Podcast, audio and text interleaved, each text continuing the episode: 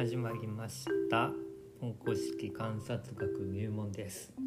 こんにちは。こんにちは。あのさ、はい。今日はちょっと聞いてほしい話があるんですけど、いいですか？あ本当どうぞどうぞ。うん。はい。ポンコ先生のお話を皆さん聞きたがってると思います。すいません、ちょっと。今日はあの分かる人には分かるし、うん。これを機にそういう風にあの見える人も出てくるかもしれない。ほうん、し共感してくれたらすごい嬉しいんですけど、うはい。まあ、そんな話をさせていただきます。あの実は私中学高校吹奏楽部に入ってて、あそうだったんですか、うん。で120人ぐらいいるうん。楽団で。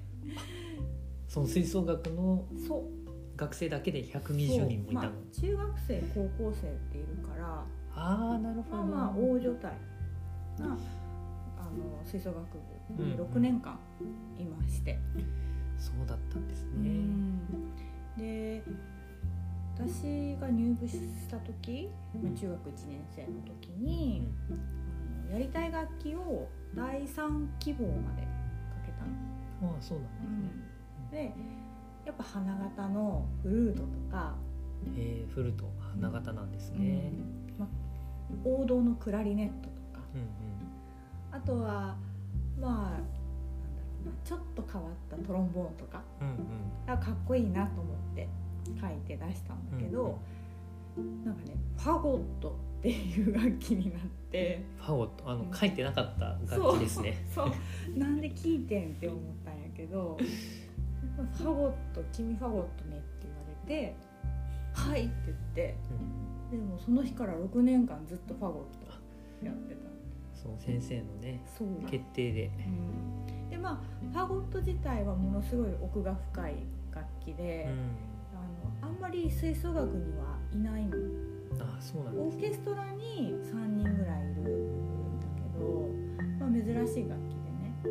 でなかなか吹くのも難しくって、まあ6年間やっても飽きない感じ、うん。うんまあどの楽器も飽きひんと思うけど、奥が深いんですね。うん、で楽しかったんですけどね。で卒業の時うんに先生に「なんで私ファゴットやったんですか?」って聞いたの、そしたら「ファゴットっぽかった」って言われて「何じゃそれ」と思ってさ。なんかもうちょっと肺活量がとかあの、まあ、背がねポンコ先生ちょっと高いから、うんうん。うんうんあのファゴットってちょっと縦長なんですよ。あそうなんですね。そうでもそれをガシッと持つからうんうん。背が高い子の方がいいとかそういう理由かと思ってたら「ぽかった」身体的な理由っていうよりは雰囲気。でそうそうそうそう。で他の子もうん。あの子はサックスっぽかったとかうんうん。トランペットっぽかったからとかなんかそんな理由で決めれたんやってじゃそれってその時は分かんなかっうんたで大人になってうんはい。あのとあるなんだろう初めてお会いする業者さんの方とミーティングをするときに対面、はい。対面でね。あお仕事でですね。そう。その時に「こんにちは」って言って入ってきた人はめちゃくちゃトロンボーンっぽくって「あーってこれか!」って。その先生が言ってた雰囲気でこの楽器っぽいっていう感覚が分かってしまったと。ビビビビってきて その日を皮切りに「あの人トランペットっぽいな」とか「あーあの人はやっぱパーカッション打楽器かな」とかそういう風に人を見るようになってその知ってる人でも全然知らない人あ電車で前に座った人とかでも、ーはいはいフルートやけど途中からピッコロやってそれにハマってずっとピッコロやってる感じやなとか。結構複雑な設定まで 見えてくるんですね。そう。そう。ねなんかね。それがすごい癖づいてうん。楽しいんですけどなんかそういうふうに思ってる人元吹奏楽部とか、まあ、今までも現役でやってる方とかいるんじゃないかなって。いやーポンコ先生と同じように人のがねその人の雰囲気でちょっと楽器のことを連想してしまうような現象ですね。それはでもどうなんでしょうね。こうやっぱり僕アシスタントのね、うん。ポンタなんかはうん結構その新鮮な話なんですよ。どかうどんな風にね見えるのかなって。うん。なん例えばこううんまあ、テレビとかにもねあの出てらっしゃるような有名な方で、あの人こんな楽器に見えるとかうんそういうなんかこう例とかあったらちょっと教えてもらったりできますか、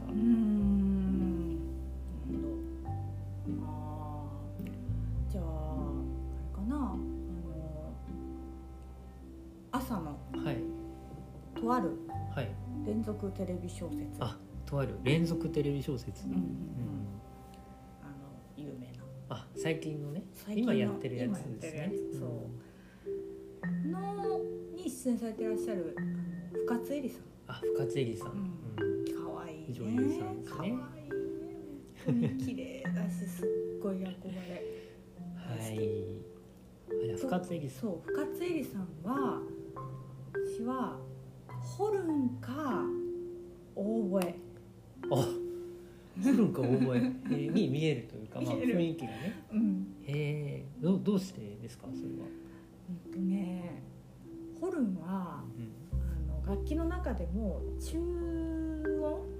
うんあの高音低音？高音中音低音だったらうん中音の域に、うん、真ん中、うんなるの。で、まあ、金管楽器うんででなんだけど吹き口中音にしては吹き吹き口がすっごいちっちゃくって。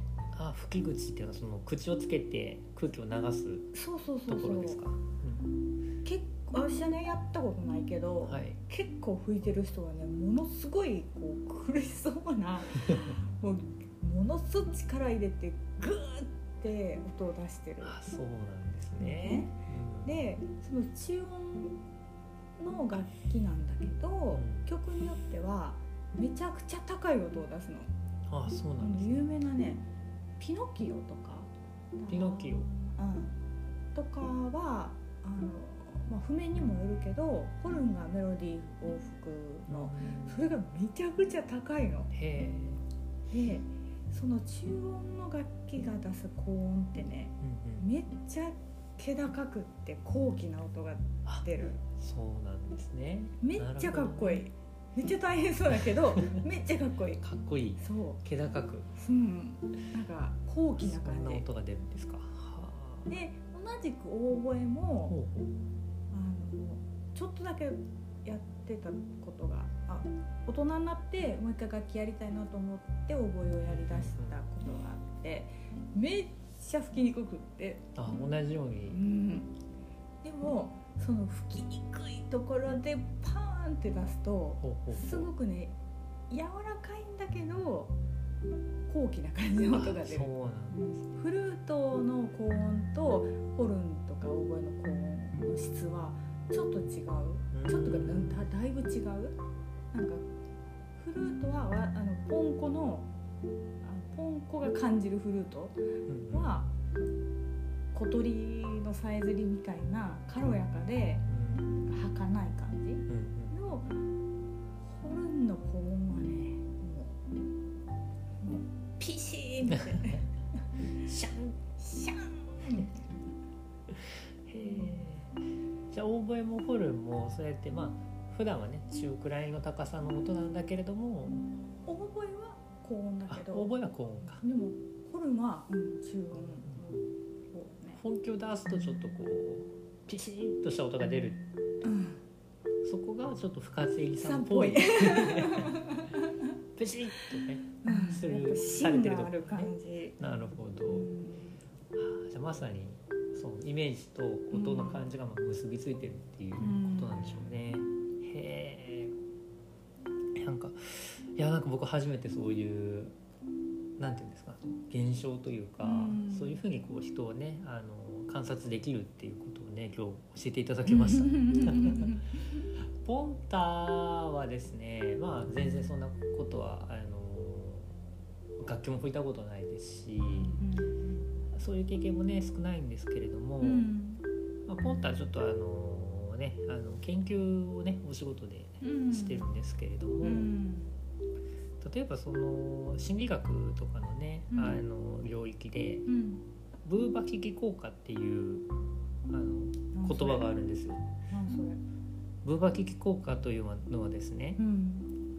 あの音と、まあ、特に言葉ですね。うん。言葉の音と、なんかこう図形とかの,、うん。そのが持っているその視覚的な形とか印象うんとの間に何かこう文化とか年齢とかうん。性別によらないその連想的連想がこう連想性というか関係性がまああるっていう現象なんですよ。で、まあ、例えばうん。こうギザギザのうん。あの直線からこうできてるようなこう図形と、うん柔らかいこう丸い曲線から図形できてる図形うん。2つを目の前に用意しますと。